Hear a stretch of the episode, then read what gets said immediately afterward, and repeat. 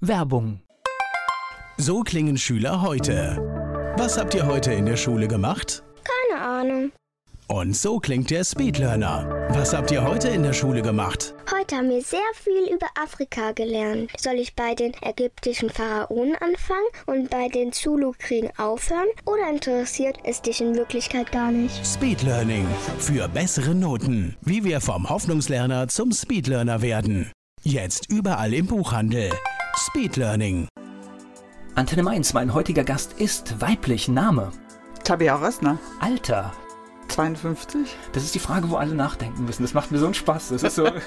Aber ich verstehe es auch. Ich denke auch immer, ist es wirklich so? Geburtsort? Sassenberg im Münsterland. Beruf? Zurzeit Abgeordnete Wo?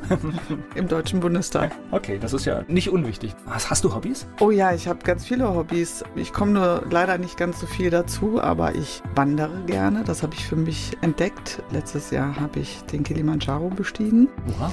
Ja, und ich tauche auch sehr gerne. Das war ein Kindheitstraum von mir, aber auch das habe ich schon eine ganze Weile nicht gemacht. Ich habe ja so ein Wandertrauma noch aus der Kindheit, weil wir hatten immer nur so Wanderurlaube und ich bin, glaube ich, seitdem nie wieder richtig wandern gewesen. Ja, meine Eltern sind mit uns oft auch spazieren gegangen oder wandern gegangen. Und das war natürlich so in den 70er Jahren noch ein bisschen anders. glaube ich, in der Zeit so. Ja. Und ich habe das auch gehasst und deshalb habe ich das auch mit meinen Kindern nicht so gemacht, als sie klein waren. Und ich habe das jetzt aber wieder entdeckt und lustigerweise machen meine Kinder mit. Die sind jetzt erwachsen und wir waren letztes Jahr zusammen auf dem Kilimanjaro. Wir haben das alle drei mit meiner Schwester zusammen geschafft. Wir sind ganz stolz, dass das so geklappt hat und das hat unheimlich zusammengeschweißt. Also das war ein ganz tolles Erlebnis, das ich mit meinen Kindern jetzt teile und ja, ich freue mich so, dass wir das gemacht haben. Oh, wir haben viel zu besprechen. merke ich. Gibt es sowas wie ein Lebensmotto? Ich glaube, es gibt mehrere Motti. Das eine ist auf jeden Fall, genieß das Leben mit Freude. So wie es in den Wald ruft, schalt es hinaus. Das halte ich für tatsächlich für eins der wichtigen Dinge überhaupt im Leben, ja. Und so im beruflichen, politischen, wer gut sein will, lasse sich raten. Also man hat selber die Weisheit nicht mit Löffeln gefressen, ja. Und es gibt immer Leute, die Experten auf anderen Gebieten sind. Und dann ist es gut, wenn man sich beraten lässt und wenn man weiß, wen man fragen kann, wenn man vielleicht selber an die Grenzen kommt und es nicht beurteilen kann. Gilt für ganz viele Lebensbereiche. Das ist nicht nur in der Politik ein guter Rat, auch in der Wirtschaft, in der Selbstständigkeit ist das auch ein guter Rat, weil Fehler, die andere gemacht haben, muss man auch nicht wiederholen. Also Nee, genau. Also das ist ja häufig so, dass gerade in Firmen oder so, wenn neue Chefs da sind, meinen die erstmal alles rauszuschmeißen, was der Vorgänger gemacht hat. Ich glaube, es ist wichtig zu gucken, was hat denn gut funktioniert, wo liegt was im Argen und was kann man vielleicht dann optimieren und besser machen. Man muss nicht alles umkrempeln, aber man kann einiges besser machen. Was sagen denn deine Mitarbeiter? Gibt es so ein besonderes Merkmal, was dich auszeichnet? Was meinst du? Was sagen die? Ja, das ist immer schwierig, sich über sich selber zu reden. Also ich glaube, der Ruf, den ich habe, auch im Bundestag, dass ich anspruchsvoll bin, aber eine faire Chefin und dass man viel Spaß miteinander hat. Nee, das ist immer dieses Spiel mit Selbstwahrnehmung und Fremdwahrnehmung. Deswegen- ja, ich weiß, deshalb diese ist die Frage ja. auch so gestellt. Das habe Genau. ich schon durchschaut. Nein, das ist klar. Also ich bin, glaube ich, sehr anspruchsvoll. Das weiß ich auch von mir selber. Ich gehe mit mir selber auch immer sehr hart ins Gericht. Ich glaube, ich bin die schärfste Kritikerin meiner selbst. Und ich erwarte natürlich auch von meinen Mitarbeiterinnen und Mitarbeitern volle Leistung und hohes Niveau. Aber immer im gegenseitigen Respekt und immer auch mit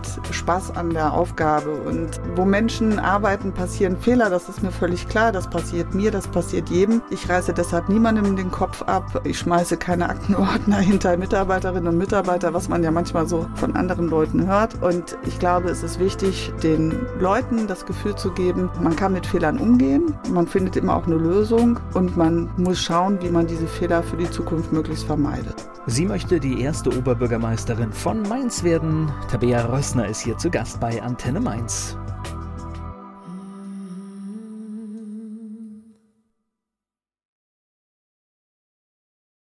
Sie tritt für die Grünen an und möchte im Oktober die erste Oberbürgermeisterin der Stadt Mainz werden. Tabea Rössner ist hier zu Gast bei Antenne Mainz.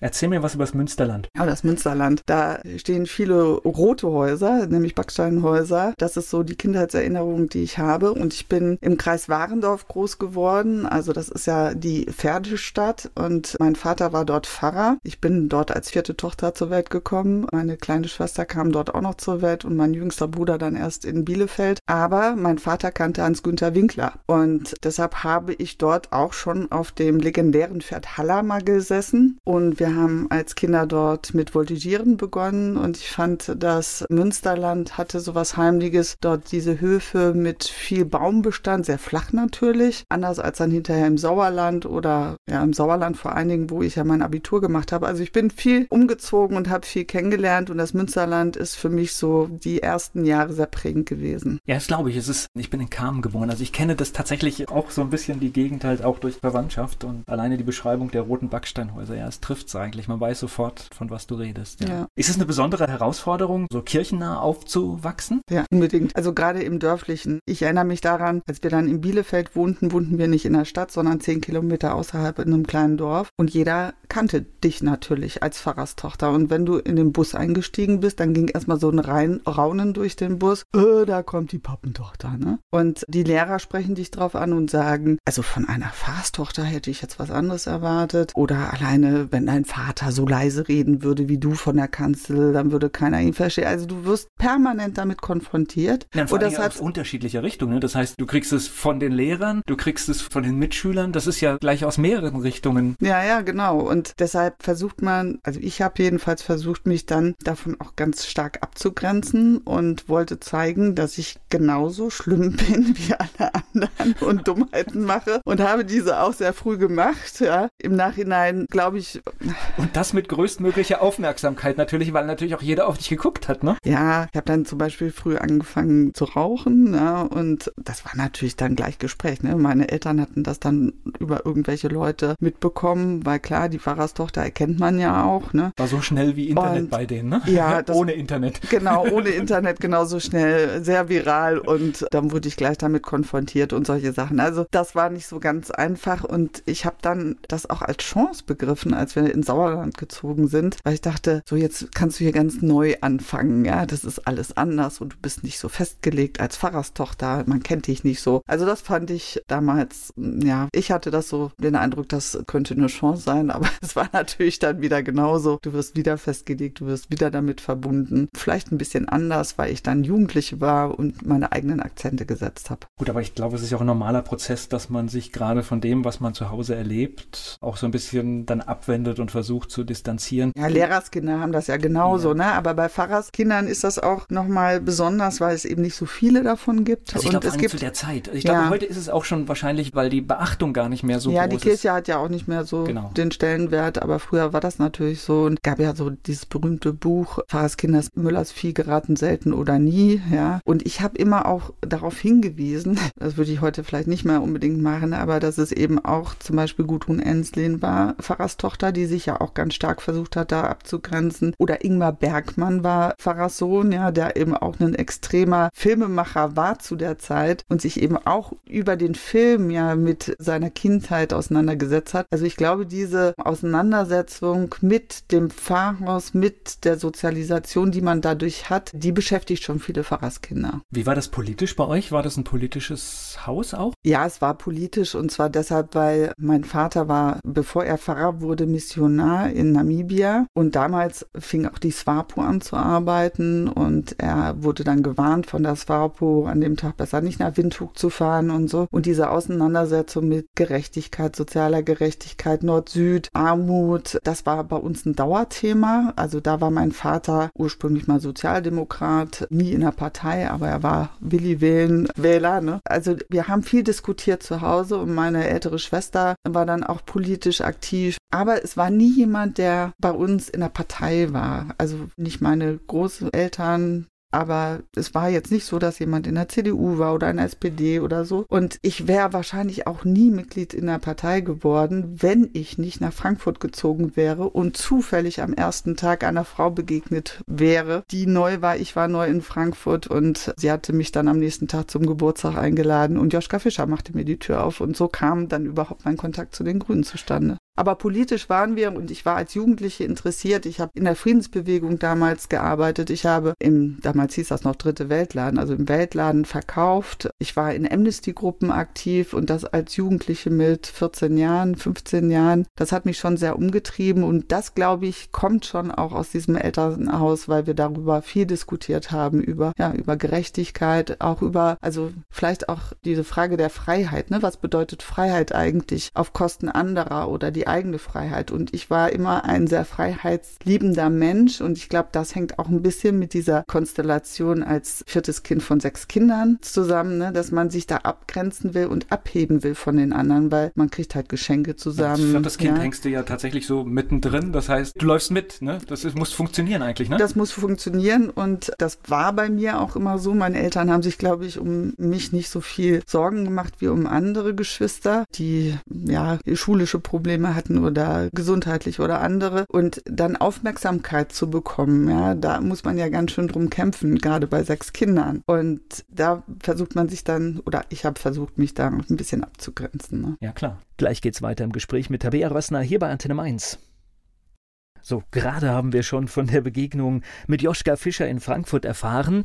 Über das und mehr spreche ich mit Tabea Rössner hier bei Antenne Mainz. Sie lassen uns mal ganz schnell, bevor wir auf diese Begegnung in Frankfurt nochmal äh, zu sprechen kommen, ganz schnell die Schule und alles, was da so ist, abhandeln. Du warst eine gute Schülerin? Mittelmäßig, würde ich sagen. Und also ich, jetzt ohne große Vorkommnisse einfach. Nee, ich habe halt häufig die Schule wechseln müssen. Das war schon auch immer eine Herausforderung, weil wenn die Eltern umziehen und die Schule halt, ja, wenn man in andere Städte, andere das Orte... Papa hat woanders was übernommen und dann genau, ist die ganze Familie eingepackt Da musste worden. dann die ganze okay. Familie mit umziehen und im Sauerland war ich dann die Älteste, weil meine Eltern älteren drei Schwestern dann schon aus dem Haus waren. Da kam dann hinzu, dass unsere Großmutter noch dazu kam. Die habe ich ganz stark mitgepflegt, auch als 15-Jährige schon und habe dort Verantwortung übernommen. Das ist natürlich auch prägend, aber die Schule war okay für mich. Ich war irgendwie überall gleich gut. Ja, deshalb, ich war auch nicht so richtig entschieden, was ich dann als Leistungsfächer nehmen sollte. Und ich hatte so einen netten Mathelehrer und der hat mir gesagt, ja, ich weiß, du kannst das. Also hatte ich dann Mathe-Leistungskurs. Also ich kann mich, glaube ich, ganz gut in Sachen reinarbeiten. Ich habe das immer so, wenn zum Beispiel Referatsthemen ausgegeben wurden, dann habe ich häufig die Themen genommen, die keiner machen wollte, weil ich das als eine besondere Herausforderung gesehen habe. Ja? Also das Beste daraus zu machen aus einem Thema, das eigentlich keiner will. Und das habe ich im Studium dann auch noch weitergeführt.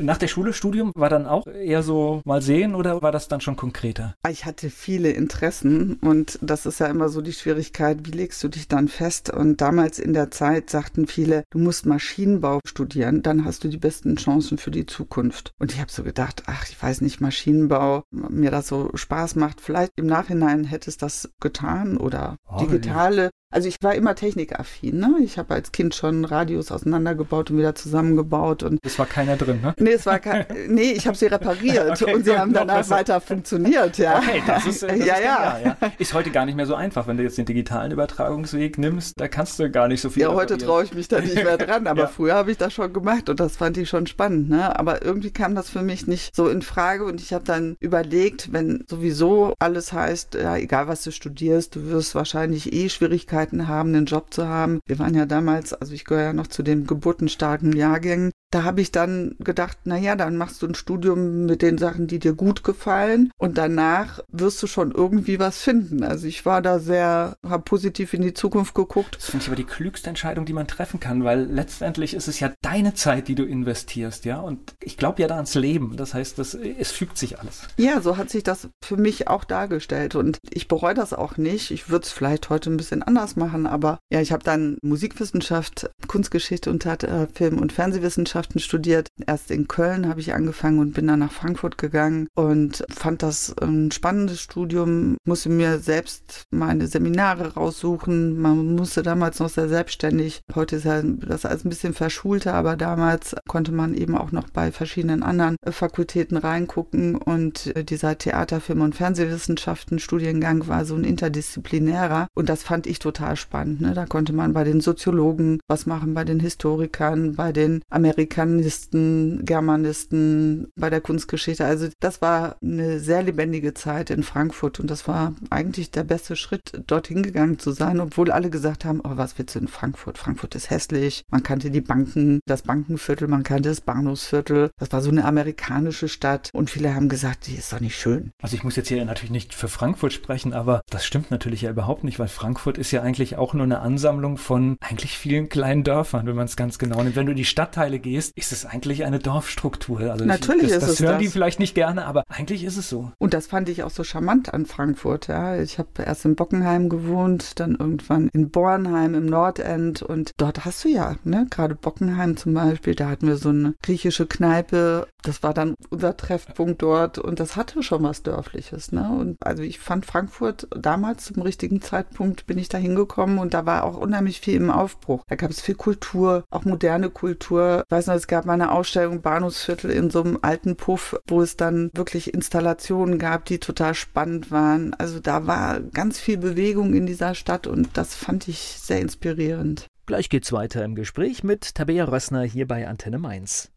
Wir haben schon viel erfahren von Tabea Rössner hier bei Antenne Mainz und wir wissen auch, dass sie im Oktober Oberbürgermeisterin für Mainz werden möchte. War Frankfurt dann, ich sag mal, das ist für mich so eine Mischung aus, es ist ja irgendwie Großstadt, aber halt auch dörflich. Aber war das dann trotzdem aus dem Sauerland kommt? Das war ja, glaube ich, die letzte Station. War das auch so ein Befreiungsschlag fürs Leben, einfach ja in so eine freie Stadt zu kommen? Weil ich glaube, Frankfurt war so in der Zeit, als du kamst, schon weiter als andere Teile der Republik. Ich hatte ja ein Semester in Köln studiert und das war mir zu nah am Sauerland. Das war halt sehr konservativ geprägt, natürlich auch sehr katholisch. Bin nun als Pfarrerstochter eher protestantisch geprägt. Und dieser Bezug zu Köln, der war aus dem Sauerland schon immer da. Deshalb war dieser Schritt nach Frankfurt natürlich wirklich so ein Kulturclash. Also das war eine richtig, ja, das war schon ein großer Schritt nach Frankfurt zu gehen, weil Frankfurt so wirklich ganz anders war. Und dadurch, dass ich natürlich in Frankfurt gleich gute Kontakte bekommen habe und dann eben auch politisch aktiv wurde, wir haben den ersten Streik an der Uni dort organisiert in den 80er Jahren, als der Studienraum immer enger wurde, immer mehr Studentinnen und Studenten Studenten da waren und man sein Studium gar nicht in der Zeit fertig machen konnte, weil man gar nicht an die Themen rankam, um Klausuren oder Hausarbeiten zu schreiben. Also das war eine ganz spannende Zeit in Frankfurt und Frankfurt hat natürlich so mit Frankfurter Schule nochmal einen ganz anderen Diskurs gehabt. Also in dieser Tradition der Frankfurter Schule, glaube ich, ne, Habermas war damals noch dort an der Uni aktiv. Ich habe sogar auch Vorlesungen von ihm besucht. Ich habe ihn auch erlebt im Senat, wo ich dann auch gewählt war und das war schon eine spannende Zeit, muss ich sagen. Also das möchte ich nicht missen. Und es war so, ja, es war so ein bisschen Aufbruch. Du hattest jetzt gerade gesagt, also war dann wirklich Joschka Fischer der Anstoß, dass du tatsächlich sagst, die Grünen passen zu mir? War das? Nee, das habe ich schon vorher festgestellt. Also ich war ja als Jugendliche schon politisch interessiert und habe mich ja schon eingesetzt. Friedensbewegung und Dritte Welt, Amnesty International Gruppen. Also diese Sachen haben mich ganz stark geprägt. Und damals habe ich schon das Gründen der Grünen mitverfolgt und habe gedacht, wow, da ist endlich eine Partei, die ja meine Anliegen auch vertritt. Aber wie gesagt, es gab bei uns keine Parteimitgliedschaften in der Familie, deshalb war das für mich überhaupt nicht. Nicht also, in der Lebenswirklichkeit nee, einfach. Ja, okay, ne, verstehe ich. Ich, ich habe das überhaupt nicht so gedacht, dass man mal Mitglied einer Partei werden könnte. Das war, lag mir völlig fern. Und dann kam ich eben nach Frankfurt und an diesem ersten Tag an der Uni lernte ich nun diese damalige Freundin von Joschka Fischer kennen, zufällig. Und die lud mich eben ein und so habe ich den Kontakt zu den Grünen bekommen. Ja, Joschka Fischer kannte ich natürlich aus dem Fernsehen. Das war der erste Minister, ja, Turnschuhminister. Ein Skandal damals. Ein totaler äh, also Skandal. Ist, wenn ich manchmal diese Bilder, wenn die mir begegnen, es wirkt so lächerlich, ne, dass irgendjemand sich über Turnschuhe bei der Vereidigung aufgeregt hat. Da merkt man, glaube ich, 80er Jahre, ich fand die klasse, aber eigentlich merkt man im Nachhinein, wie spießig es doch noch war. Ne? Ja, ich meine, Politik war ja damals geprägt. Also das habe ich in den 70er Jahren auch so empfunden. Deshalb habe ich damals auch als erstes als Kind mal gedacht, du wirst die erste Bundeskanzlerin. Weil Politik war geprägt von älteren Herrschaften, insbesondere Männern, die Zigarre rauchten, dicke Männer, ne, die Zigarre rauchten, so, das war das Bild, das Politik geprägt war. Und da kam jetzt einer mit Turnschuhen und einem Sakko und Jeans und ließ sich so vereidigen als Minister. Das war ein großer Skandal, wobei Joschka ja gar nicht der Turnschuhträger war. Ja, das war natürlich auch eine Inszenierung, aber eine bewusst gesetzte Inszenierung. Also Joschka, ich glaube, ich habe ihn dann danach nie mit Turnschuhen gesehen. War dann immer das Argument, naja, die stehen ja jetzt im Ledermuseum in Offenbach. Na gut, wir haben ihn ja später auch auf der politischen Bühne erlebt und äh, er hat ja äh, definitiv bewiesen, egal wie du jetzt äh, zu den Grünen stehst, dass er den Staatsmann definitiv ausfüllen kann. Genau, und deutlich wurde das ja auch durch dieses Setzen anderer Konventionen oder dass man sich gegen Konventionen gesetzt hat, dass es darauf nicht ankommt. Es kommt nicht auf die Kleidung an, die man anzieht, sondern es kommt darauf an, was du mitbringst an Erfahrungen, am Weltbild, das du hast, an einem Wertekanon, den du vertrittst. Also es kommt, glaube ich, ganz stark darauf an und das hat das gezeigt, dass es eben nicht auf Kleidung ankommt, sondern darauf, was ist dein Wertebild, was ist dein Menschenbild, wie bist du sozialisiert, welche Erfahrungen bringst du mit. Da spielt die Kleidung eben keine Rolle. Ja, also ich finde den Akzent, den er auch gesetzt hat, gut und ich finde aber, Kleidung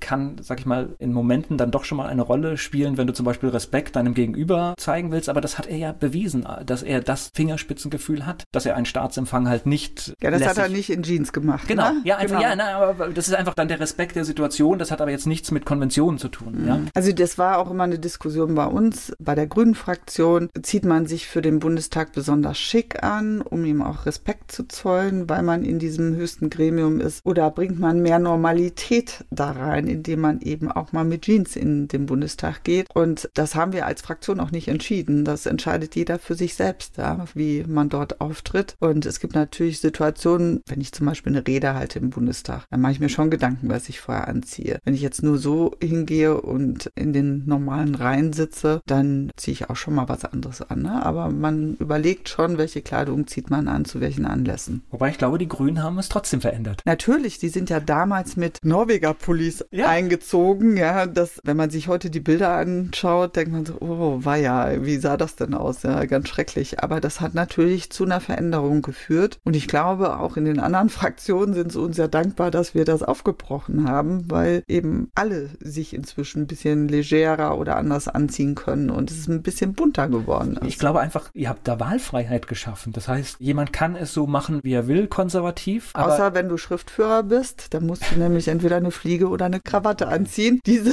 Formalität gibt es immer noch. Weshalb dann einige sagen, ich kann dieses Amt nicht ausfüllen, weil ich trage grundsätzlich keine Krawatten oder Fliegen und deshalb mache ich das nicht. Ja. Da kann man schon den Kopf schütteln, ne, warum das immer noch so ist, aber der Präsident des Bundestages legt immer noch gesteigerten Wert darauf und das haben wir noch nicht aufbrechen können. Aber das steht dann ja auch jedem frei zu sagen, okay, diesen Posten mache ich dann nicht. Gleich geht es weiter im Gespräch mit Tabea Rössner.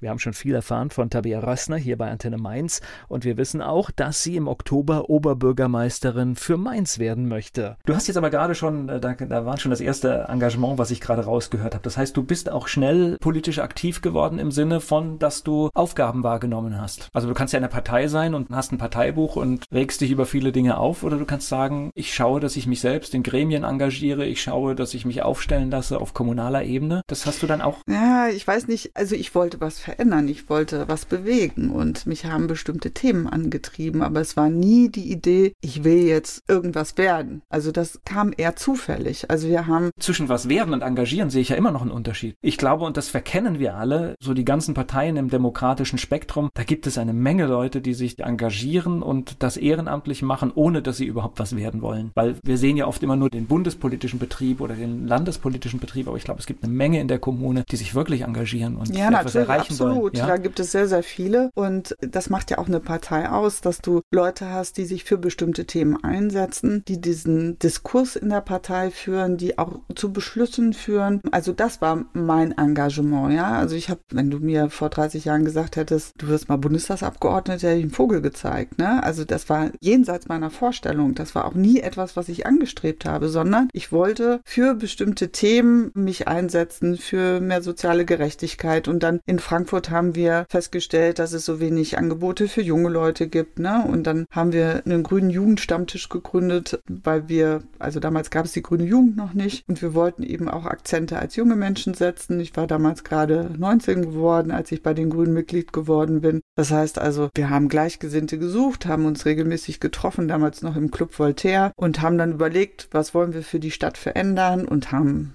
auch ein paar freche Aktionen gemacht, ne? mal eine Brücke gesperrt und so das war total spannend, weil da ganz viele unterschiedliche Leute da waren. Zum Beispiel einige, die bei der Freien Frankfurter Schule auch waren, die aus Frankfurt eben stammten, aber eben auch einige zugezogene. Und ja, man hat sich da auch nochmal ausgetauscht, viel mitgekriegt, viel voneinander gelernt. Und dann haben wir eine Unigruppe gegründet. Und als ich lustigerweise die Monate in den USA waren, wurde eine Liste für den Konvent der Uni aufgestellt. Und ich bin gar nicht gefragt worden. Ich bin einfach auf Platz zwei gesetzt worden. Musste das hinterher noch unterzeichnen, dass ich bereit bin. Aber die Wahl war schon erfolgt und ich stand dann da plötzlich und dachte, was soll ich denn im Konvent? Ja? Wir sind da mit vier Leuten in den Konvent eingezogen. Der Konvent ist anders als das Studierendenparlament zusammengesetzt aus Professoren, aus wissenschaftlichen Mitarbeitern, sonstigen Mitarbeitern und Studierenden. Also man saß dann plötzlich mit den Professoren zusammen in Ausschüssen und ja, da habe ich einiges gelernt. Ne? Also wir hatten zum Beispiel einen Lehr- und Studienausschuss und da wurde jedem ein, zwei Fachbereiche zugeordnet. Man sollte dann eine Bewertung abgeben. Die haben beantragt, was weiß ich, vier PCs oder andere Sachen, die sie halt für ihren Fachbereich brauchten. Und ich bin dann da vorbeigegangen in den Instituten und habe mir das erklären lassen, warum sie denn diesen PC jetzt brauchten oder was anderes. Und die waren völlig irritiert, dass da jemand vorbeikam. Ja. Also das war nicht normal, sondern die riefen dann beim Präsidenten an und sagten, da ist so eine Studentin gekommen, ja, die wollte wissen, warum wir das und das beantragt haben. Aber ich habe mir das halt alles erklären lassen und dann habe ich, glaube ich, denen auch noch einen extra PC damals beschert, was vielleicht anderweitig anderweitig nicht gekommen wäre. Das weiß ich nicht genau, aber das war eine ganz spannende Zeit, da habe ich viel gelernt. Ja. Wann war das erste Mal, dass du tatsächlich ein Amt für die Grünen ausgeführt hast? Also der Konvent zählt dann nicht, oder doch? Na, es zählt schon, aber ich vielleicht, also, wo du jetzt sagst, bewusst, hier bin ich jetzt aufgetreten oder ein Mandat. Ziehen wir es vielleicht daran an. Na gut, das Mandat, das war tatsächlich das im Konvent der Uni. Mhm. Das lief parallel. Manchmal ist das ja so, dann kommt ganz viel auf einen zu. Ne? Ich war dann auch noch Sprecherin der musikwissenschaftlichen Studierenden Studierenden und musste auch noch eine neue Studienordnung mit dem Direktorium verhandeln. Das heißt, da habe ich mich auch ja ordentlich ins Zeug gelegt. Das war aber kein Amt der Grünen, sondern da bin ich aufgestellt worden von den Studierenden. Das ist ein bisschen wie Klassensprecher. Das Mandat im Konvent, das war dann tatsächlich für die Grünen an der Uni meine erste Tätigkeit ja, für die Grünen. So, was hast du nach der Uni gemacht? Ich habe ein Aufbaustudium gemacht und zwar in Mainz. Okay, das ist dann der Weg, also gut Frankfurt naheliegend, nach Mainz zu kommen? Ja, ich hatte verschiedene Angebote. Also ich, ich hatte schon journalistisch gearbeitet, unter anderem beim Hessischen Rundfunk. Ich hatte auch geschrieben für verschiedene Zeitschriften und dann habe ich gedacht, naja, es ist schon besser, auch einen Abschluss zu haben und hatte tatsächlich unterschiedliche Angebote und Mainz war irgendwie von Frankfurt aus ziemlich weit weg, weil es jenseits des Rheins war. Also man fuhr auch von Frankfurt aus ja nicht so nach Mainz. Und ich bin dann nach Mainz gekommen, um mich zu bewerben für dieses Studium und habe gedacht, ach, das ist auch eine schöne Stadt. Ja. Hatte natürlich immer so ein bisschen dieses Provinzielle. Na, stehen wir dazu. Ich finde, ein bisschen ist es auch heute noch an der einen oder anderen Stelle da. Ja? Ich finde das völlig in Ordnung. Ich, Und ich glaube, also. das lieben die Menschen auch an Mainz. Dieses, ja, man feiert auf den Festen zusammen, man setzt sich zusammen an den Tisch. Ja, es ist, äh, es ist auch das Gemütliche, was Mainz ausstrahlt. Also ich glaube, damit kann man ja auch selbstbewusst umgehen. Aber wenn man von einer Großstadt wie Frankfurt kommt, ja, blickt man eher erstmal so ein bisschen. Ist ja auch von der Dimension. Also viel, Dimension viel kleiner, ist ja. anders, ja. ne? Und die Diskussion Diskussionen sind vielleicht auch anders. Und Mainz war natürlich auch die Stadt, die für mich so der Inbegriff der Kohlschen Politik war. Ja, also das war für mich eher so Mainz und Rheinland-Pfalz, ne? dieses etwas behäbige, so wie Kohl das ausgestrahlt hat. Wobei Rheinhessen ja auch nicht Pfalz ist. Ne? Das lernt man aber auch erst, wenn man hier vor Ort ist. Und ich habe Mainz als unheimlich sympathische Stadt kennengelernt. Also ich habe dieses Aufbaustudium total genossen und habe da auch ganz viel gelernt und habe eben auch viel im Mainz kennengelernt oder Mainzerinnen und Mainzer kennengelernt. Und ich habe damals zwar noch nicht in Mainz gewohnt, aber als sich die Möglichkeit geboten hat, nach Mainz zu ziehen, habe ich sofort gesagt, ja, das mache ich. Und das haben die ganzen Frankfurter auch nicht verstanden. Warum zieht man jetzt nach Mainz? Und ich habe das mit einer richtig bewussten Entscheidung gemacht. Ja, diese Stadt gefällt mir, hier will ich leben. Und hier habe ich meine Kinder großgezogen. Das ist in einer Stadt wie Mainz, hat das eine ganz andere Qualität als in einer Stadt wie Frankfurt. Ja, man kann die Kinder alleine losschicken. Die können alleine zur Schule, zu Freunden. Und das, obwohl es eine Stadt ist. In Frankfurt machst du das nicht. In Frankfurt lässt du die Kinder nicht allein losziehen. Und das ist eine unheimliche Qualität an Mainz, ja, weil es eben kurze Wege hat, weil es ja dieses Überschaubare hat, weil es aber trotzdem ein kulturelles Angebot hat, eine Stadt mit Geschichte ist, die auch inspiriert, die im, im Rhein-Main-Umfeld ja viel, also sie, sie ist ein wichtiger Player in dieser Rhein-Main-Region. Und manchmal verkauft sie sich leider unter ihrem Wert. Ja, das glaube ich auch, weil wir haben, was weiß ich, du bist schnell im ländlichen Raum, du bist schnell in den benachbarten Großstädten. Ich finde das ein solches Fund, das manchmal auch so ein bisschen untergeht, ja. Das stimmt. Gleich geht's weiter in meinem Gespräch mit Tabea Rössner hier bei Antenne Mainz. Wir haben schon viel erfahren von Tabea Rössner hier bei Antenne Mainz, von ihren Stationen in Nordrhein-Westfalen, im Sauerland und dann schließlich in Frankfurt. Und jetzt sind wir an dem Punkt, wo sie nach Mainz gekommen ist. Sie ist mein Gast hier bei Antenne Mainz. Wo bist du denn gelandet in Mainz? Gleich in der Innenstadt oder was war so dein erster Kiez sozusagen? Also gewohnt habe ich von Anfang an in der Oberstadt, weil da eben ein Haus frei wurde und zwar das Urgroßelternhaus meines Ex-Mannes. Meine Kinder, also ich bin mit meiner kleinen Tochter sozusagen und meinem Ex-Mann nach Mainz gekommen, weil ich beim ZDF anfangen konnte zu arbeiten und mein Ex-Mann hat damals bei Lufthansa gearbeitet. Das heißt, für ihn war das egal, ob er von Frankfurt zum Flughafen Flughafen fuhr oder von Mainz aus. Und für mich war es natürlich angenehmer, zum ZDF zu pendeln von Mainz aus und nicht von Frankfurt aus. Definitiv, und dieses ja. Urgroßelternhaus wurde frei und die Familie überlegte damals, was machen sie mit diesem Haus? Sollen sie es verkaufen oder abreißen und da ein Mehrfamilienhaus hinbauen? Also da gab es verschiedene Überlegungen. Und ich habe dieses Haus damals gesehen und habe gedacht, wenn jemals ein eigenes Haus oder so, dann sowas, ja, weil es ist in einer gewachsenen Struktur, das ist in einer Arbeitersiedlung aus den 20er Jahren, wo versucht wurde, jedem, also eine Mischbebauung zu bauen, wo äh, städtebaulich interessante Ansätze gewählt wurden, wo sowohl Siedlungshäuser, also normale Mietshäuser sind, als auch Doppelhäuser, Reihenhäuser, Einfamilienhäuser. Also es war eine ganz bunte Mischung mit Gärten hinten raus, damit die Leute sich auch selber versorgen konnten. Und da ich in meinem Kunstgeschichtsstudium ja auch einen Schwerpunkt 20er Jahre im Bauhaus gesetzt hatte, war das für mich auch städtebaulich ganz spannendes Umfeld. Und dieses Haus habe ich damals eben gesehen und sagte, ja, da kann ich mir vorstellen zu leben.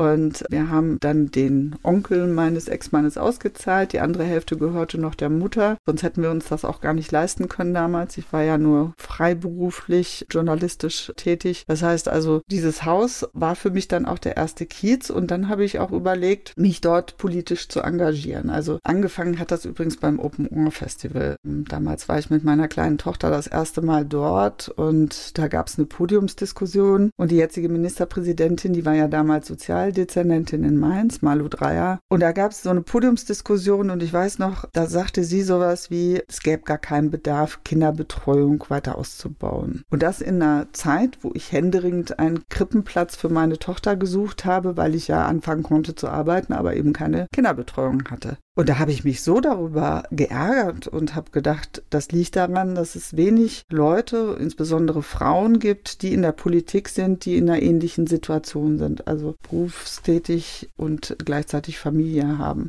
Und dann habe ich beschlossen, wieder aktiv zu werden. War natürlich ein ganz schöner Spagat und ich kann auch verstehen, dass es wenig Leute in dieser Situation gibt, weil man das ja auch ganz schön organisieren muss und allein dieser Spagat zwischen Beruf und Familie, der ist ja schon groß genug, ne? Aber ja, wenn du wenn du dann noch ehrenamtlich tätig sein willst, dann ist das alles eine Frage auch einer guten Organisation und wenn dann die Ehe dummerweise auch noch in die Brüche geht und man alleinerziehend ist, dann ist das eigentlich fast gar nicht zu managen, aber irgendwie habe habe ich das hingekriegt und habe mich dann engagiert und habe dann vor genau 20 Jahren für den Ortsbeirat kandidiert, weil ich dachte, das ist so das Umfeld, das mir wichtig ist und das ich gerne mitgestalten möchte, weil mir eben Sachen aufgefallen ist wie ja Ampelschaltungen, Radwege. Der Volkspark war für mich ganz entscheidend, weil dort gab es Wasserspiele, die gerade saniert waren und wieder geschlossen wurden. Und ich dachte, wie kann denn das sein? Es gab dann so eine Keimbelastung. Da habe ich gedacht, da hat man jetzt viel Geld in die Hand genommen, hat das irgendwie saniert, alles in den Sand gesetzt und jetzt gibt es keine Wasserspiele mehr, aber es gibt genug Kinder, die eben keine Gärten zu Hause haben. Also habe ich mich dafür eingesetzt, dass es eben wieder diese Wasserspiele gibt. Und das war ein längerer Prozess und sie sind nicht ganz so, wie ich mir das gewünscht hätte, weil ich mir da eine schöne Matschecke gewünscht hätte für Kinder. Aber immerhin, diese Wasserspiele sind dann ja neu gebaut worden und größer und da spielen auch immer vier Kinder und ich freue mich jedes Mal, wenn ich in den Volkspark gehe und sehe, wie die Kinder dort spielen. Wie kamst du in den Bundestag? Das heißt, klassisch aufgestellt oder wie hat das funktioniert?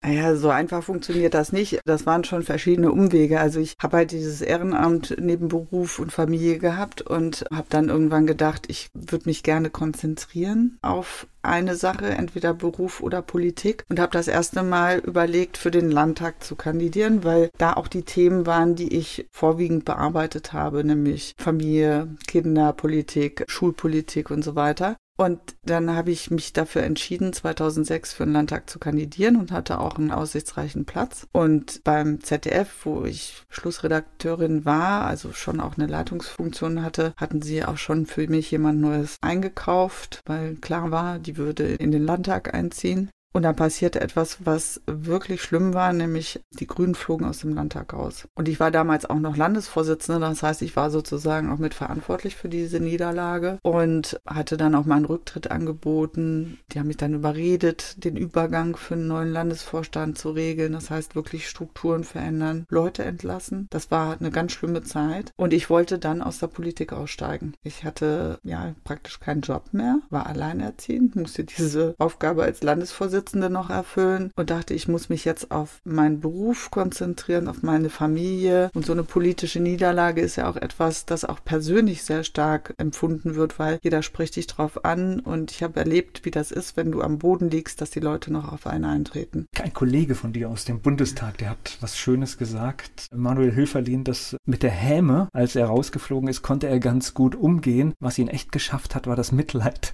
Ja, ich glaube, Mitleid ist auch schlimm. Ich meine, klar, dann versuchen Leute einen irgendwie aufzumuntern und sagen, herzlichen Glückwunsch zu dem tollen persönlichen Ergebnis. Ja, aber in der Situation kannst du dich nicht darüber freuen. Und es gab dann auch einige, die gesagt haben, wer weiß, wofür es gut ist und so. Aber es war eine persönliche Krise, die ich tatsächlich hatte und die auch eine ganze Weile angedauert hat. Und wenn nicht in Mainz der Plan gewesen wäre, ein Kohlekraftwerk zu bauen, dann wäre ich wahrscheinlich auch wirklich ausgestiegen. Aber in der damaligen Zeit, ich meine heute, wie absurd klingt das, aber das ist ja mal gerade 12, 13 Jahre her, als in Mainz tatsächlich der Bau eines Kohlekraftwerks geplant war. Die hatten ja schon eine Baugenehmigung am Ende. Und ich habe damals gesagt, Klimawandel, der schreitet voran. Wir müssen dringend den Hebel umdrehen auf erneuerbare Energien. Alles das, was wir ja heute ganz verstärkt sowieso diskutieren. Und da habe ich mich vernetzt vernetzt mit ganz vielen. Es gab Bürgerinitiativen, es gab Ärzte gegen das Kohlekraftwerk. Also es gab eine richtige Bürgerbewegung, die entstanden ist. Und ich war damals im Stadtrat und habe das Thema halt wirklich massiv vorangetrieben, dass wir eben dieses Kohlekraftwerk verhindern konnten. Und als wir das geschafft hatten, da kamen dann einige an und sagten, sag mal, kannst du dir eigentlich vorstellen, für den Bundestag zu kandidieren? Und dann habe ich es andersrum gemacht. Damals war ich nämlich auch auf Platz drei der Liste und wir hatten als Grüne immer nur zwei Abgeordnete im. Bundestag aus Rheinland-Pfalz. Und deshalb war das überhaupt nicht sicher. Und ich habe allen Leuten erzählt, das klappt sowieso nicht. Ich habe auch in der Zeit ziemlich viel arbeiten müssen. Ich konnte nämlich beim ZDF dann wieder einsteigen und hatte dann, wir sind in ein neues Studio umgezogen. Wir hatten ein neues Design. Da musste ganz viel im Vorfeld an Trainings gemacht werden. Ich habe Überstunden gemacht, ja. Und die erste Sendung im neuen Studio, im virtuellen Studio, die habe ich gefahren als Schlussredakteurin. Samstags eine Woche vor der Wahl. Da haben alle gefeiert. Ich bin zum Wahlkampfstand gegangen. Und dann am Tag der Wahl, als dann abends sich abzeichnete, wir haben drei Abgeordnete aus Rheinland-Pfalz drin, da rief dann mein Chef an und sagte, ja und nu, was machen wir jetzt,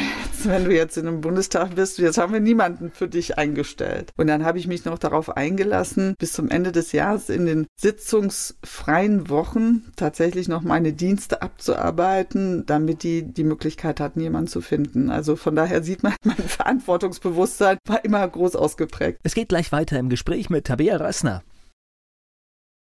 Tabea Rössner ist mein Gast hier bei Antenne Mainz. Sie ist auf vielen politischen Ebenen aktiv und natürlich auch im Deutschen Bundestag. Lass uns ganz kurz nochmal den Bundestag streifen. Das heißt, du hast dir gewisse Kompetenzen auch angeeignet. Du hast Themen mittlerweile, weil du bist ja schon einige Jahre dabei. Ich bin natürlich als ehemalige Journalistin, habe ich mich für das Thema Medienpolitik ganz stark gemacht und da kam auch der erste große Auftrag gleich oder die erste, das erste große Thema, das auf dem Tisch lag. Das war unmittelbar nach dem Einzug in den Bundestag, nämlich die versuchte Einflussnahme auf die Personalie des Chefredakteurs beim ZDF. Nun kam ich ja vom ZDF und mir war das auch ein Herzensanliegen und alle haben sich darüber aufgeregt, keiner wollte etwas machen und ich habe dann ja das Bundesverfassungsgerichtsurteil sozusagen angestoßen. Ich habe die Klage vorangebracht und ohne mein Engagement wäre es wahrscheinlich nicht dazu gekommen, dass alle Staatsverträge hätten also überarbeitet werden mussten, um tatsächlich mehr Staatsferne zu gewährleisten. Also das war schon eine ziemlich große Nummer. Das hat mir auch sehr viel Spaß gemacht und das war vor allen Dingen auch mein Thema, ja, weil ich ja aus dem Journalismus kam und mir das auch immer wichtig war. Und dazu kam natürlich, dass die Fragen der Digitalisierung immer mehr eine Rolle gespielt haben. Medienpolitik ist ja überwiegend Ländersache, aber die Digitalisierung ist halt ein Thema, das eben auf Bundesebene auch stark in verschiedenen Gesetzen und in verschiedenen Themenbereichen vor allen Dingen behandelt wird. Und es gab dann eine Enquete-Kommission, das ist sowas wie ein Sonderausschuss mit Experten, der für eine bestimmte Zeit eingesetzt wird. Und ähm, dort ging es um das Internet und die digitale Gesellschaft. Da habe ich mir, glaube ich, auch viel Kompetenz angeeignet und war aber auch noch zuständig für Demografiepolitik, was ja auch spannend ist. Ne? Wie verändert sich unsere Gesellschaft? Und ich habe da ganz viel kennengelernt an tollen Projekten, wie Menschen zusammenleben können, was ich selber ja auch gelebt habe mit einer alten Dame unterm Dach und einem generationenübergreifenden Haus im Grunde. Ja, und dann hat sich das weiterentwickelt und jetzt bin ich zuständig für tatsächlich die ganze Digitalpolitik. Ich koordiniere das. Ich bin Leiterin unserer Arbeitsgruppe in der Fraktion zur Digitalpolitik und gleichzeitig bin ich auch noch verbraucherpolitische Sprecherin. Das ist auch eine große Querschnittsaufgabe. Also über mangelnde Aufgaben kann ich mich nicht beklagen. Gleich geht's weiter im Gespräch mit Tabea Rössner hier bei Antenne Mainz. Die Grünen-Politikerin Tabea Rösner hier zu Gast bei Antenne Mainz. Aber wenn ich das jetzt so richtig sehe, ist ein Punkt deiner zukünftigen Planung so, dass du mit dem Fahrrad zur Arbeit fahren kannst. Ich fahre immer gerne mit dem Fahrrad zur Arbeit. Ich versuche das auch in Berlin regelmäßig zu tun, auch wenn ich das nicht immer schaffe. Aber ja, ich bewerbe mich als erste Oberbürgermeisterin in Mainz. Und das wird definitiv. Also das heißt, wäre eigentlich obligatorisch, dass du mit dem Fahrrad fahren müsstest, ne? Für deine Partei, für das Zeichen. Ich glaube, sonst hättest du gleich einen ersten Shitstorm, ne?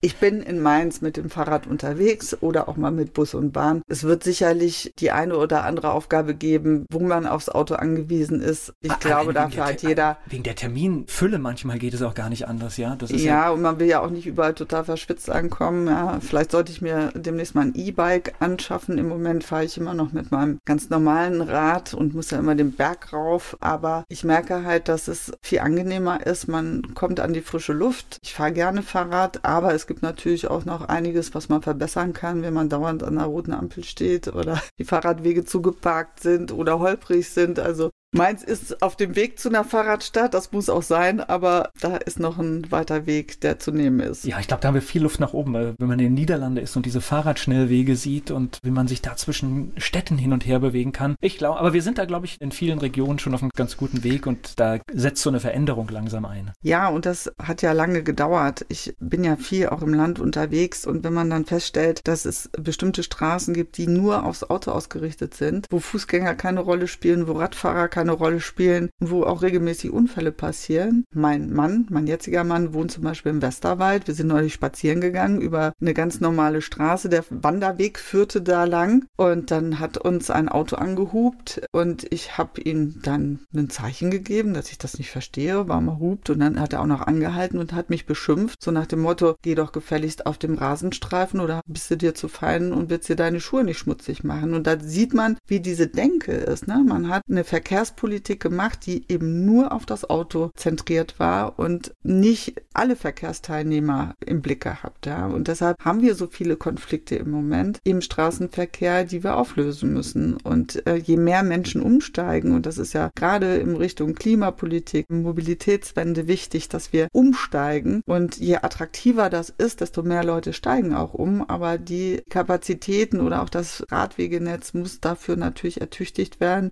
Und das ist schon eine große Aufgabe, weil wir nicht eine Stadt sind, die die Straßen einfach verbreitern kann, sondern wir haben eben auch Engstellen und da muss man eine gute Lösung finden, damit alle ihren Platz finden. Es geht gleich weiter im Gespräch mit Tabea Rössner hier bei Antenne Mainz. Mittlerweile wissen wir, dass sie im Oktober Oberbürgermeisterin der Stadt Mainz werden möchte. Tabea Rössner ist zu Gast hier bei Antenne Mainz. Jetzt wollen wir aber wissen, wie es denn überhaupt zu so einer Kandidatur kommt. Wird man gefragt, überlegst du irgendwann, ich könnte mir das vorstellen? Ist es ein Prozess, der lange reift? Wie passiert das? Das war ein langer Prozess, weil ich das für mich jetzt nicht als vorrangiges Ziel vor Augen hatte. Nee, es kamen im vergangenen Jahr immer wieder Leute auf mich zu und haben gefragt, kannst du dir nicht vorstellen, als Oberbürgermeisterin zu kandidieren?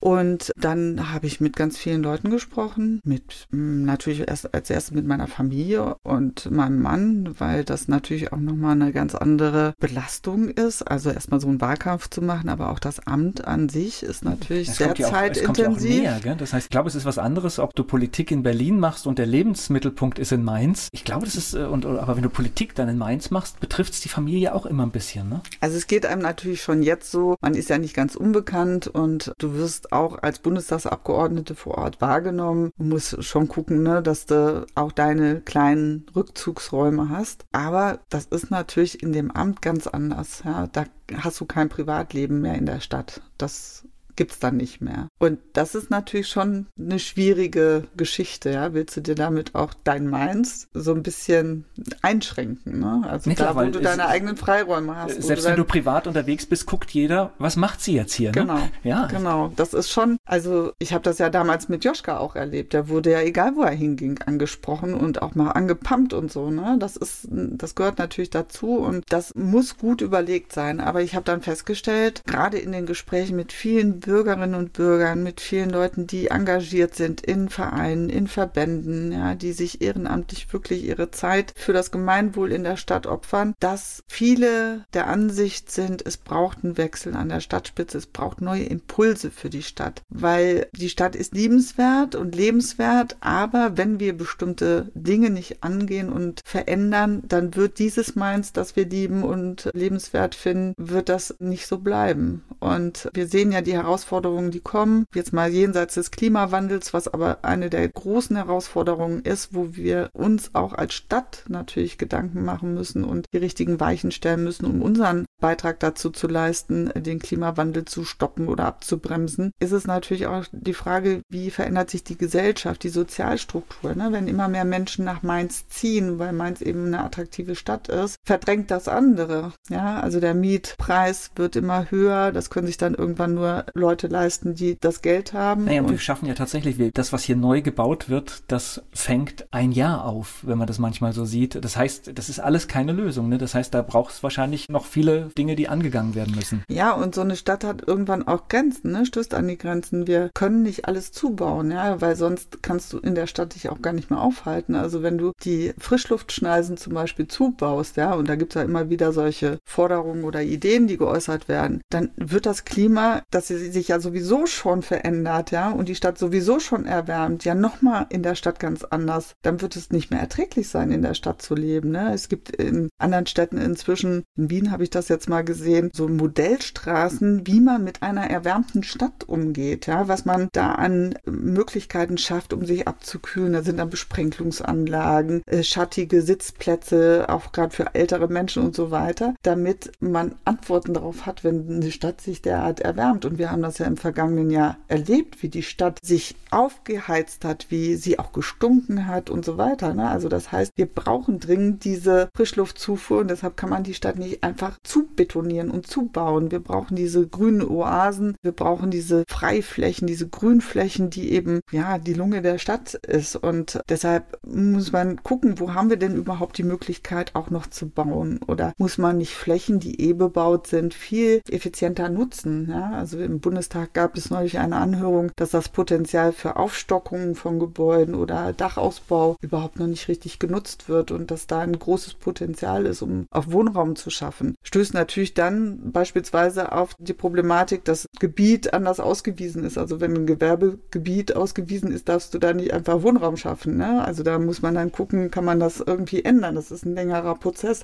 Aber so eine Vorstellung davon zu haben, wie du Wohnraum schaffst, um möglichst effizient zu sein und es bezahlbar zu machen. Und das wird eine große Aufgabe sein, um auch diesen Zuzug irgendwie ein bisschen abzufedern, weil das tut einer Stadt nicht gut, wenn die Gentrifizierung beispielsweise in Mainz, in der Neustadt oder so voranschreitet. Ja, dann werden die Menschen verdrängt, die sich das nicht leisten können. Und ich glaube, so etwas wollen wir nicht, denn die Vielfalt ist ja das, was Mainz ausmacht. Diese bunte Gesellschaft. Wir profitieren ja alle von dieser Vielfalt und die müssen wir erhalten und dafür müssen wir was tun. Gleich geht's weiter im Gespräch mit Tabea Rössner hier bei Antenne Mainz die Kommunalwahl in Mainz, die ist noch gar nicht lange her und schon sind wir im Prinzip in der nächsten Wahl, die uns bevorsteht, denn im Oktober, Ende Oktober, bekommt Mainz einen neuen Oberbürgermeister oder eine neue Oberbürgermeisterin. Tabea Rössner tritt für die Grünen an. Jetzt hast du die Kandidatur so unmittelbar nach der Kommunalwahl offiziell gemacht. Wie geht man denn so mit so einem Rückenwind um, dass auf einmal die Grünen so stark sind in Mainz? Damit konntest du ja, glaube ich, auch in dem Ausmaß gar nicht rechnen. Weil ich glaube, da muss man auch ein bisschen vorsichtig sein, dass man nicht zu euphorisch wird, ne? Also zu euphorisch sind wir, glaube ich, nicht. Wir gehen mit einer großen Verantwortung mit diesem Wahlergebnis um, weil die Erwartungshaltung natürlich auch extrem groß ist, wenn man stärkste Fraktion wird, ja. Und ja, weil man hat auf einmal viele Dinge in der Hand und hat auch eine Pflicht im Prinzip Prinzip, genau. ja. Also ich habe großen Respekt vor diesem Ergebnis und in der Form habe ich damit nicht gerechnet. Ich habe die Kandidatur auch nicht erst danach entschieden. Ich habe darüber natürlich auch nochmal nachgedacht, als dieses Ergebnis da war. Ich habe die Entscheidung vorher schon getroffen. Wir haben das nur vorher nicht verkündet, weil ich nicht wollte, dass diese Personalfrage des äh, Oberbürgermeisters das irgendwie überstrahlt oder überschattet. Weil bei der Kommunalwahl geht es ja vor allen Dingen um die Inhalte. Und bei der Oberbürgermeisterwahl geht es eben sehr stark auch um die Personalie. Und deshalb war mir wichtig, dass wir das raushalten, sondern erstmal die Entscheidung treffen, wie sind die Mehrheitsverhältnisse im Rat. Ich habe aber immer dafür plädiert, dass wir jemanden aufstellen, weil wenn man über 20 Prozent stark ist, und das waren wir in der Vergangenheit ja auch, dann muss man diesen Anspruch auch geltend machen. Und dieses Wahlergebnis hat mich natürlich nochmal bestärkt, auch diese Entscheidung nochmal für mich zu treffen und zu sagen, ja, ich nehme das sehr, sehr ernst. Ich will das auch machen. Und ich habe großen Respekt vor diesem Amt. Und wir müssen auf dem Boden bleiben, weil das ist das, was die Menschen, glaube ich, auch erwarten. Sie wollen nicht mehr irgendwelche Reden, ja, gerade wenn man das Thema Klimawandel beispielsweise nimmt, alle reden davon Klimaschutz und man unterschreibt irgendwelche Pariser Klimaabkommen, aber man handelt dann nicht danach. Und das sind die Leute leid. Ich glaube, sie wollen da auch eine Haltung haben und sie wollen auch eine Entscheidung sehen und sie wollen auch die richtigen Entscheidungen mittragen. Und das ist das, was mich dann dazu letztlich bewegt hat, zu sagen, ja, ich kandidiere, ich nehme das auch sehr ernst. Was? Und dadurch, dass beispielsweise möglicherweise Neuwahlen kommen könnten, ja, da haben mich ja auch viele gefragt, ne, wie ist denn das? Willst du dann zweigleisig fahren, wenn im Bundestag jetzt neu gewählt wird? Und ich habe gesagt, nee, ich habe mich jetzt entschieden, die OB-Wahl zu machen und das hat für mich Vorrang. Mainz hat für mich Vorrang und deshalb setze ich nur darauf. Gleich geht's weiter im Gespräch mit Tabea Rössner. Anonyme Briefe im Wahlkampf, das haben wir in diesem Jahr erlebt. Und jetzt ist natürlich die Frage, wie geht es weiter im Superwahlkampfjahr in Mainz? Denn im Oktober steht die Oberbürgermeisterwahl an. Tabea Rössner möchte erste Oberbürgermeisterin der Stadt Mainz werden und sie ist mein Gast hier bei Antenne Mainz. Wenn du jetzt dir sowas wünschen könntest für den Wahlkampf, der auf dich zukommt, ich meine, was würdest du dir wünschen, wie der Umgang der Bewerber ist und Bewerberinnen? Also ich denke, wichtig ist, dass es keine Schlammschlacht wird. Ich befürchte aber, dass das dazu kommen wird und daran möchte ich mich nicht beteiligen, weil letztlich will man ja nicht sich abgrenzen, indem man andere schlecht macht, sondern man möchte doch herausstellen, ja, was ist mein Konzept für die Stadt? Was zeichnet mich aus? Was kann ich anbieten? Ich möchte ein personelles Angebot für die Menschen sein. Ich möchte den Bürgerdialog pflegen. Ich habe das gerade jetzt auch in den Wochen des Wahlkampfes erlebt. Die Menschen kommen zu uns, sie diskutieren mit uns, ob an der Haustür oder am Infostand. Es gibt ganz viele Menschen, die sich Gedanken machen über die Zukunft der Stadt. Ja. Und wenn es die kleinen Dinge sind, was man verbessern kann, wo es vielleicht irgendwo hakt, wo ein Mangel gesehen wird, da gibt es ganz viele kleine Themen, aber den großen Bogen muss man eben auch im Blick haben und das biete ich mit meiner Person an. Und du warst ja auch äh, immer im Mainzer Stadtrat wieder mal vertreten. Das heißt, du kennst auch viele Dinge, weil gerade auf kommunaler Ebene gibt es ja auch Dauerbrenner, die durchaus sich nicht so schnell lösen lassen. Genau, also ich war acht Jahre lang im Stadtrat und bin dann jetzt im vergangenen Dezember nochmal nachgerückt und habe deshalb viele Diskussionen natürlich immer auch mitbekommen und auch begleitet. Und für mich war immer auch wichtig, in Mainz vor Ort zu sein. Also es gibt ja so Kollegen im Bundestag, die scheuen sich dann in ihren Wahlkreis zu gehen und es ist ja irgendwie ganz bequem in Berlin. Das war für mich nie der Punkt. Ich habe auch nie in Erwägung gezogen, meinen Wohnsitz überwiegend nach Berlin zu verlagern. Ich habe da die längste Zeit in der WG gewohnt.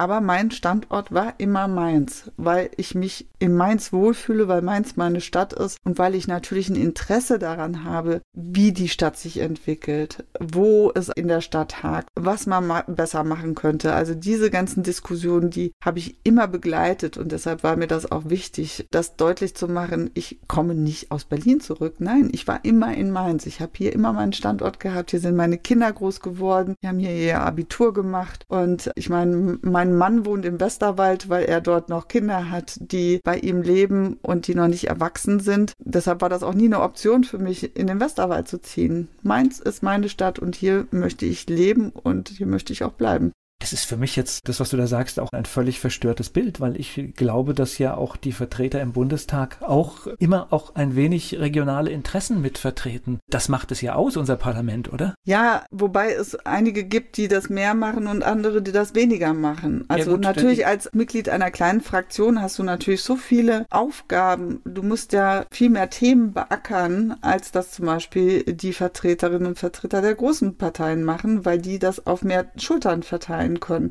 Ja, ich sitze ja in zig Ausschüssen und muss ja diese Themen auch alle beackern. Und trotzdem war es mir immer wichtig, die Themen, die Mainz betreffen, natürlich auch immer mit dem Blick auf Mainz voranzubringen. Also Stichwort Fluglärm, ja. Wir haben ja diesen Parlamentskreis gegründet, der sich im Hinblick auf eine Reduzierung des Fluglärms in Mainz natürlich dafür einsetzt, dass der Fluglärm abnimmt. Da ist ja auch der Bundesgesetzgeber derjenige, der tatsächlich etwas machen könnte. Jetzt sind wir nicht in der Mehrheit und wir sind nicht an der Regierung, aber das ist ein interfraktioneller Parlamentskreis. Das heißt, da sitzen Abgeordnete von allen Fraktionen und wir versuchen, das Beste daraus zu holen. Ne? Ist nicht so einfach, aber wir hatten das zum Thema Bahnlärm, der ja unsere Region auch betrifft. Und dort hatte ich in der letzten Wahlperiode schon einen Parlamentskreis gegründet. Das heißt also, das sind so Themen, die natürlich die Region ganz stark betreffen und für die man sich dann eben auch einsetzt. Aber es sind eben auch andere Themen, ob das zum Beispiel um die Städtebauförderung geht. Davon profitiert natürlich eine Stadt wie Mainz.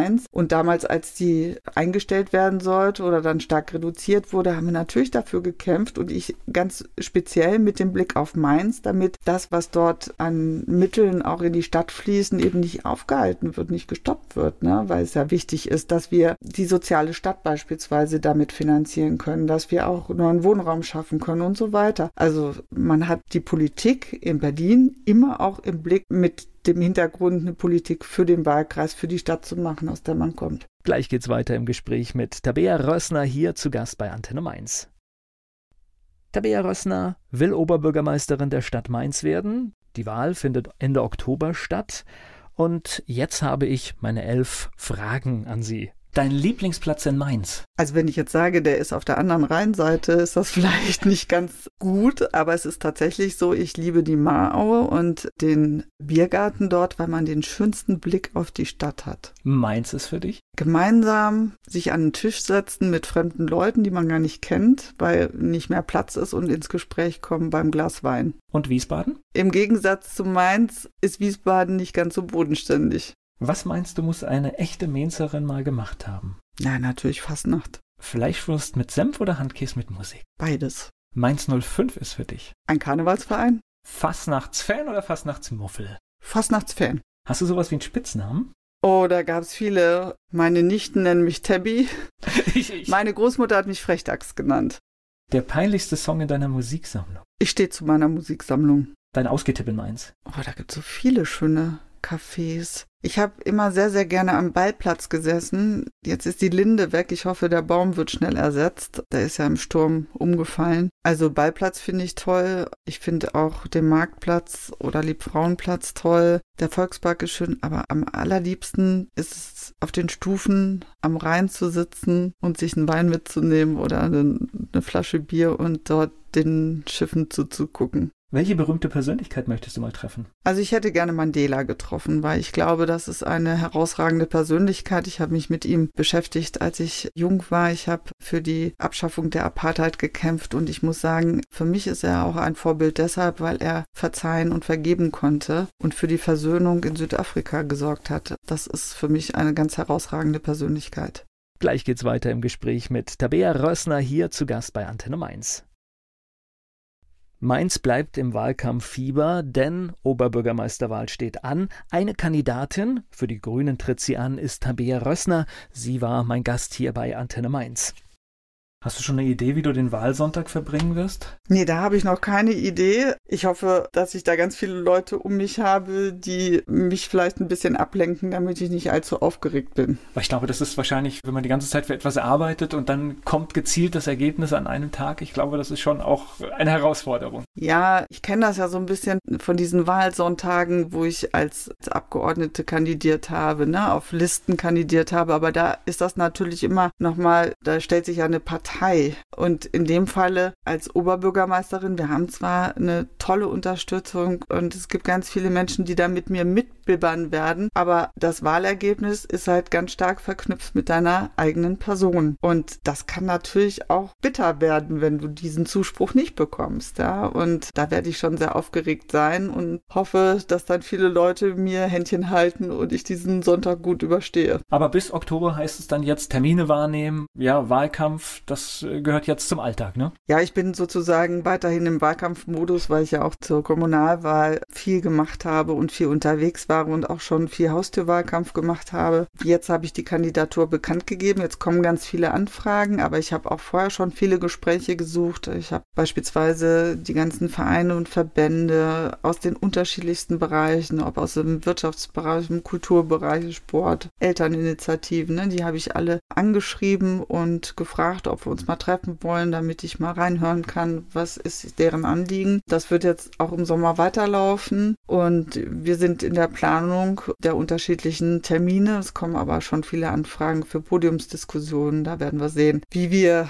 diesen Herbst gestalten. Das wird sehr intensiv werden, aber auch spannend, weil ich glaube, es gibt tatsächlich eine gute Wahl für die Bürgerinnen und Bürger und da hofft man als Kandidatin natürlich, dass man da möglichst gut abschneidet. Naja, und erstmal finde ich, dass wenn du auf einer kommunalen Ebene wie einer Stadt eine Auswahl hast und tatsächlich eine Wahl, das ist ja auch nicht selbstverständlich. Das ist, gibt ja schon Regionen, da ist das durchaus nicht mehr so. Da musst du schon gucken, hast du überhaupt äh, ausreichend Bewerber? Ist es ja erstmal schon mal ein positives Zeichen für die Demokratie. Das finde ich auch. Und deshalb, das ist das Spannende an unserer Demokratie, wenn wir tatsächlich unterschiedliche Kandidatinnen und Kandidaten haben, die auch unterschiedliche Programme haben, die unterschiedliche Persönlichkeiten haben, da tatsächlich ein Angebot zu machen und dabei zu sein. Ich finde mich schon sehr mutig, dass ich das mache, aber ich mache das auch mit Herzblut und mit Leidenschaft. Ich glaube, alle, die mich kennen, die wissen, dass ich mich richtig reinhänge, wenn ich etwas machen möchte. Und in diesem Fall möchte ich Oberbürgermeisterin werden werden. Ich möchte die erste Oberbürgermeisterin werden und da werde ich bis Oktober sozusagen kaum Freizeit haben. Das lassen wir als Schlusswort so stehen. Danke für das Gespräch. Sehr gerne.